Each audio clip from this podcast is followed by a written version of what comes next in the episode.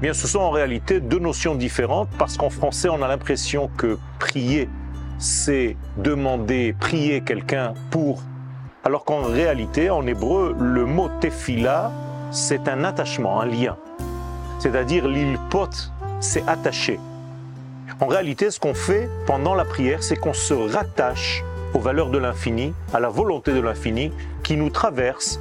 Et cette demande, qui bien entendu en est une, fait en sorte que le lien est remis en place pour faire passer par moi le secret que je viens de demander. Par exemple, si je demande la santé, eh bien, toute la santé vient de la source de la santé, de lui béni soit-il. Elle traverse mon être et elle part aussi pour guérir mes amis qui peuvent être peut-être malades.